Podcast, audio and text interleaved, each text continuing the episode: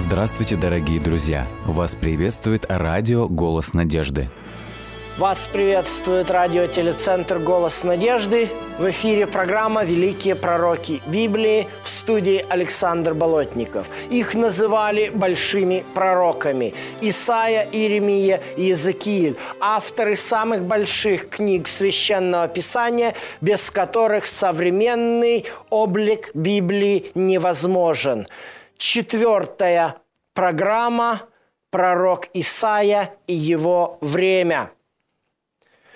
Ибо младенец родился нам, сын дам нам, владычество на раменах его, и нарекут ему имя чудный, советник, Бог крепкий, Отец вечности, князь мира. Эти слова, записанные в 9 главе книги пророка Исаи в 7 стихе, известны каждому христианину – они являются мотивом многих христианских гимнов, исполняемых в рождественские дни.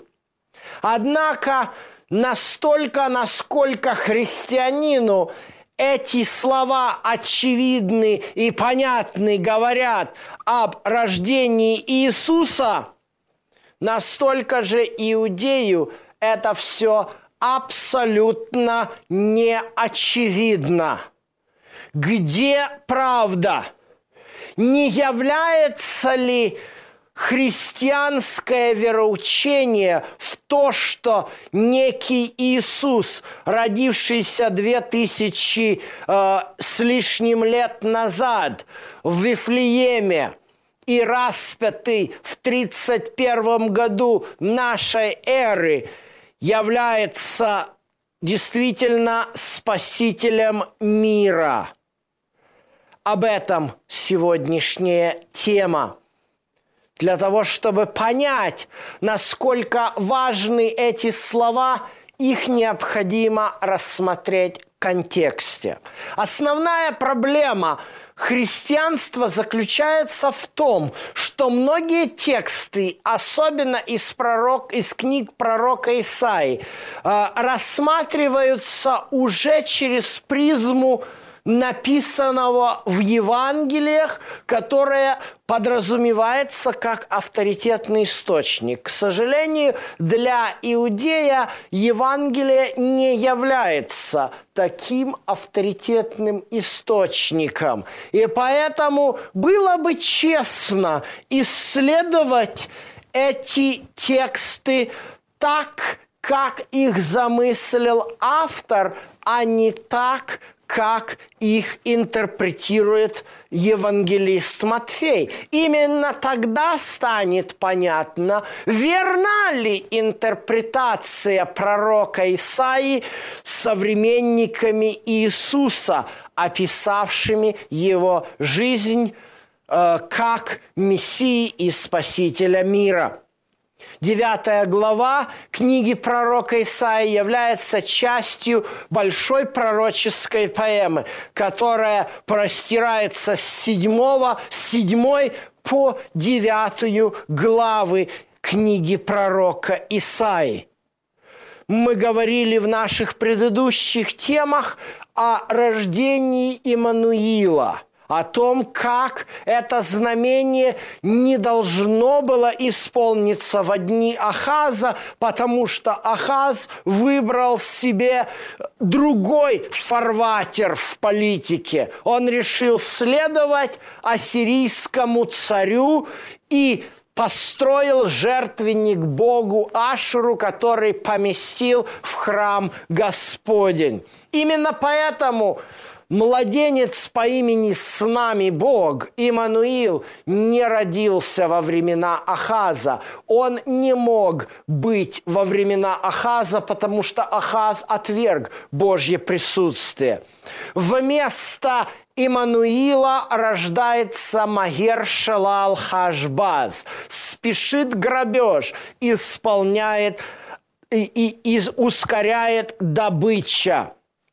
Интересно, что теми же самыми словами э, Исаия описывает э, события, предваряющие э, рождение своего сына, названного Магер Шелал Хашбаз.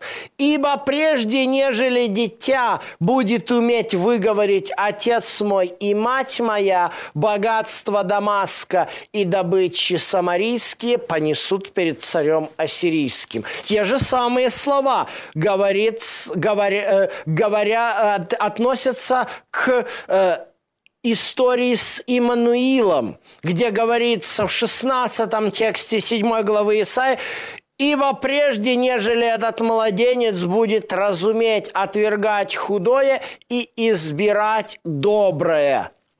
Но в данном конкретном случае, если об Иммануиле – говорится в контексте истории Иудеи, Южного царства, где Исаия показывает, что Иммануил придет только тогда, когда э, Иудея будет опустошена – что является и указывает нам на события, э, которые произошли 150 лет э, спустя, то здесь совершенно другая ситуация богатства Дамаска и добычи самарийские. Речь здесь идет о Северном царстве. Свои изречения, свое слово в восьмой главе Исаия обращает не к Иудее, а к Израилю которого постигает страшная трагедия, о чем нам записано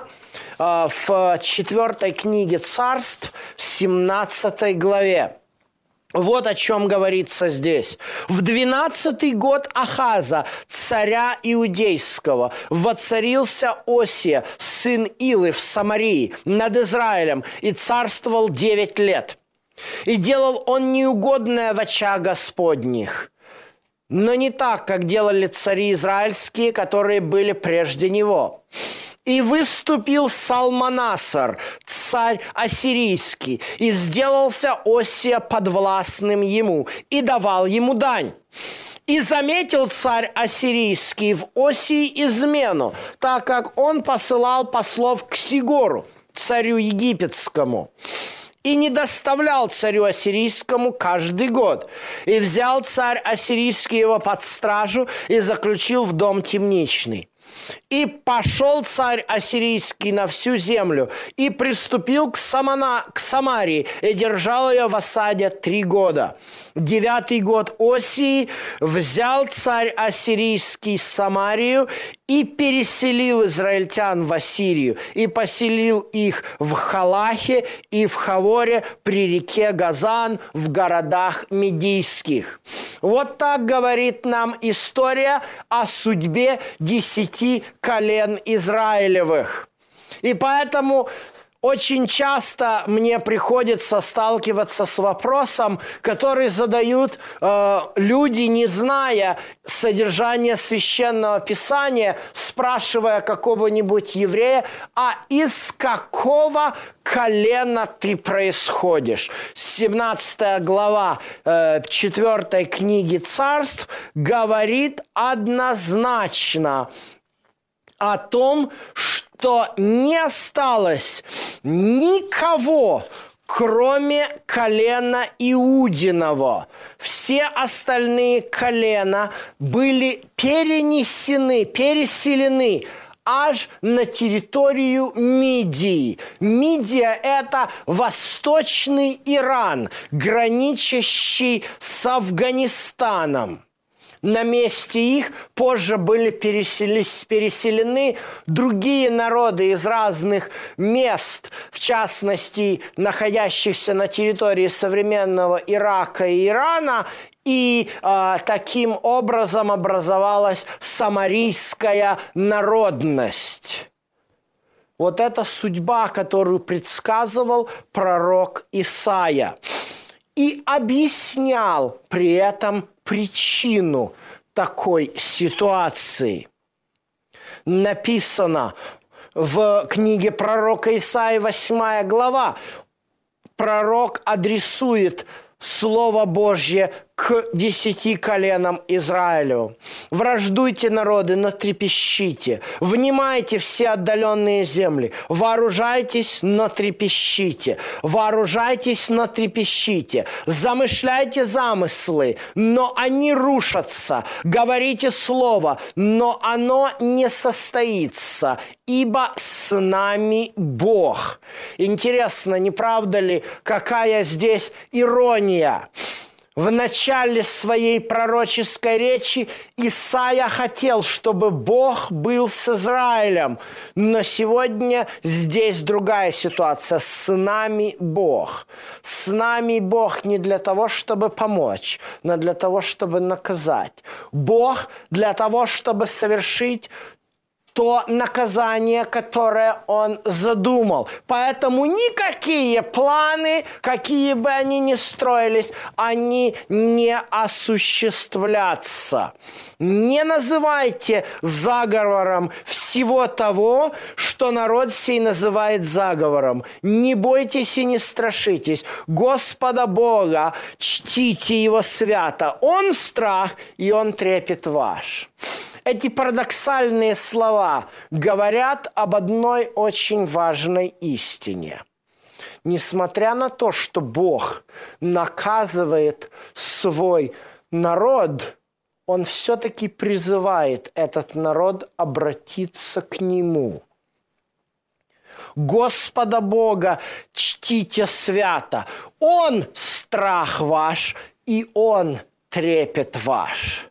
Иными словами, Исаия говорит, что наш страх необходимо перефокусировать с обстоятельств на Бога, которого прежде всего нужно бояться и чтить.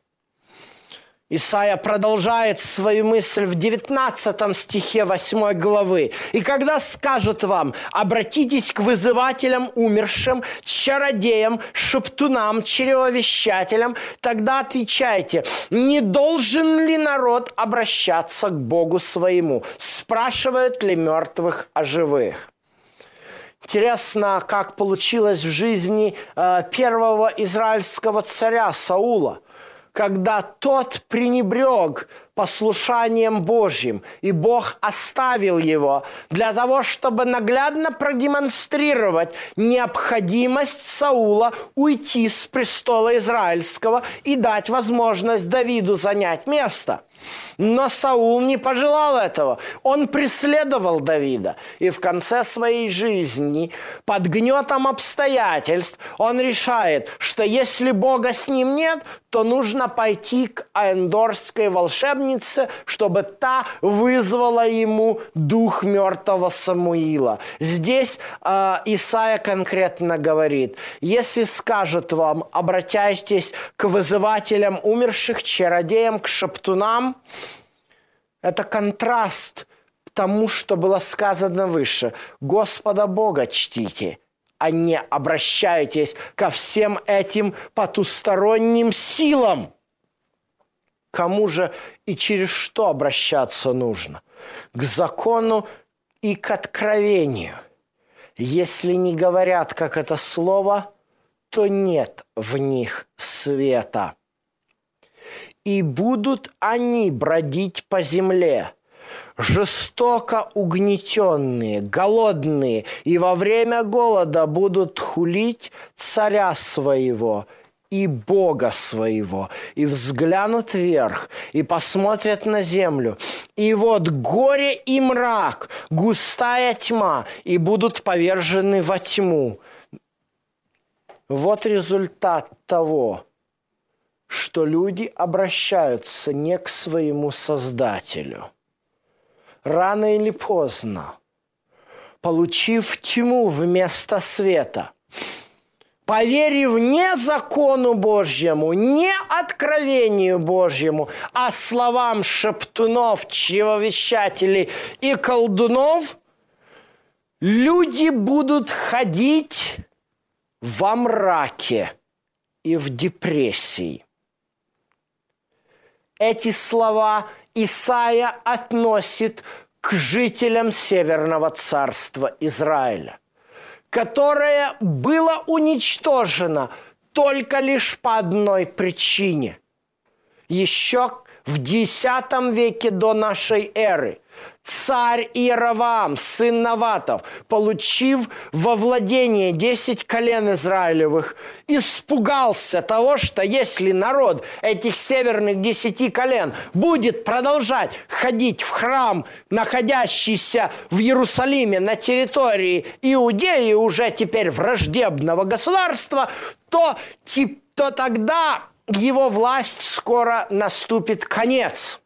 И тогда он решил создать новую национальную религию. И решил сделать двух тельцов. Одного поставил на севере страны, на, в Дане, а другого поставил в Вифиле, на южной границе. И эти золотые тельцы должны теперь были стать Богом, выведшим народ израильский из Египта. Вот к чему привела эта национальная религия. Она привела к полнейшему упадку, к развалу, разрухе и плену. Но, как всегда, когда Исаия говорит о тех страшных последствиях, которые ждут всякого отступившего от Господа, он показывает выход из сложившегося положения. У Бога нет безвыходных положений. В самой тяжелой ситуации Он готов нас спасти, если мы готовы слушать Его. И поэтому вот здесь 22 текст, он переходит вот это от, от очень пессимистичной ноты – на оптимистичную. И вот здесь как раз один из примеров, когда нам нужно следовать по литературной структуре пророческого изречения, нежели по стиху и главе, которые есть сегодня в Библии, которые были э, сделаны в средние века. Смотрите, как мысль здесь меняется. Но не всегда будет мрак там, где теперь он сгустел. Прежнее время умолила землю Завулонову, землю Нефалиимову, но последующее возвеличит приморский путь за Иорданскую страну и Галилею языческую. Народ, ходящий во тьме, увидит свет великий. На живущих в стране тени смертной свет воссияет. То есть вот как показывает нам Исаия эту картину. В результате ассирийского нашествия – которая уничтожила десять колен Израилевых, повергла эту землю в мрак и тьму – Интересно, что земля Завулонова, земля Нефалимова. Это два колена, которые жили на крайнем севере земли израильской, вокруг Галилейского моря, и они подверглись самому первому удару ассирийской армии. И вот они находились в самом тяжелом положении, и им Господь народу этому ходящему во тьме он посылает свет в Галилее написано дальше, ты умножишь народ, увеличишь радость его, он будет веселиться пред тобою, как веселятся во время жатвы, как радуются при разделе добычи. Ибо ярмо, тяготившее его, и жезл, поражавший его, и трость притеснителя ты сокрушишь, как в день Мадиама. Здесь Исаия ассоциируется, э, ассоциирует эти слова с событиями, записанными в книге Судей, когда Израиль находился под оккупацией мадианитян, и э, Гедеон вместе со своими воинами избавил израильский народ от иго оккупантов. Эти две территории находятся под оккупацией Ассирии, и здесь нам представлено избавление из этой оккупации. Почему? Ибо младенец родился нам, сын дан нам, владычество на раменах его – и нарекут ему имя чудный, советник, Бог крепкий, Отец вечности, князь мира. Умножению владычества его и мира нет предела на престоле Давида и в царстве его, чтобы укрепить его, утвердить его и укрепить его судом и правдою отныне и до века. Ревность Господа Саваофа соделает это. Мы видим, как Господь решает опять проблемы Израиля. Точно так же, как и в предыдущих главах, когда Исаия предрекал тяжелейшую разруху в Израиле и предсказывал разрушение Иерусалима. Выходом из положения всегда было появление Спасителя, отрасль Господа – Точно так же и здесь, в этой главе, решением проблемы Израиля, который повергнут во тьму, разруху и голод и бедность, является только рождение младенца на престоле Давидовом. У этого младенца есть особые имена. Чудный советник, Эль-Гевор, Бог крепкий, Отец вечности и князь мира. Являются ли эти имена просто именами, в которых, в корне которых содержится слово «эль», «бог», Действительно, очень часто этот аргумент используют для того, чтобы показать, что э, очень много людей есть сегодня, у них есть э, имя Бог. Например, вот э, в книге «Первое царство» упоминается э, человек по имени Эль-Кана, Бог-ревнитель, и он является отцом Самуила. А тут Эль-Гевор – это тоже человек. Но мы видим конкретные некоторые интересные факты. Во-первых, Абсолютно все иудейские комментаторы согласны, что этот младенец, который утвердится на престоле Давидовом и спасет Израиль, является, конечно же, Мессией, сыном Давида. Во-вторых, современник Исаии, пророк Михей – очень интересно описывает нам э, характеристики будущего израильского царя. Пятая глава пророка Михея, второй текст, и Исаия 9.7 – это два параллельных стиха, единственных стиха Библии, которые говорят о том, что в Израиле будет особый царь, Мессия. Вот что говорит Михея, 5 глава, 2 текст. «И ты, Вифлеем Ефрафа, мал ли ты между тысячами иудинами? Из тебя произойдет мне тот, который должен быть владыкою, царем в Израиле». И дальше очень интересный текст. «И которого происхождение от начала от дней вечных. Интересно, что у этого младенца в книге Исаии 9 глава 7 текст тоже имя есть – Отец вечности. Чье происхождение может быть от начала, от дней вечных? Такие слова можно сказать только о Боге. Интересно, что с этим согласны даже многие иудейские раввины. Так, в частности, э, известный иудейский мидраш Танхума говорит нам о том, что прежде чем были сотворены небо и земля, имя Мессии уже существовало. Эти слова созвучны с текстом из книги Откровения, 13 глава, который говорит об Агнце с закланом прежде создания мира.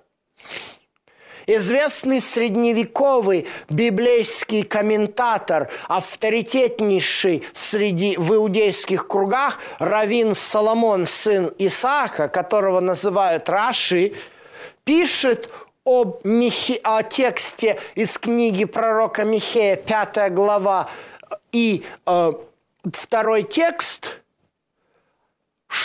слова такие, что как и пророк Исаия, так и пророк Михей говорят о рождении Мессии, сына Давидова, который существует извечно, прежде нежели было создано солнце и звезды. Книга Михея помогает нам более точно понять, кто этот владыка, родившийся в Израиле. Ибо она дает ему точное место рождения. Город Вифлеем – 20 лет назад известный в Равин Менахем Мендель был провозглашен Мессией. Тогда лично мне стало все ясно. Этот человек родился на Украине в городе Николаеве. Немножечко не в Вифлееме всего лишь полторы тысячи километров от Вифлеема. Интересным является факт, что сегодня Вифлеем является арабским городом. И на всех вопросах и спорах, которые сегодня ведутся между арабскими палестинцами и израильтянами по поводу территорий, Вифлеем никогда не является предметом претензий еврейского сионистского лобби. Никто из религиозных сионистов не пытается там поселиться. Последний раз евреи в Вифлееме жили в первом веке нашей эры. А посему, если Мессии надлежало там родиться, то это единственное время, когда Мессия мог родиться на этой земле.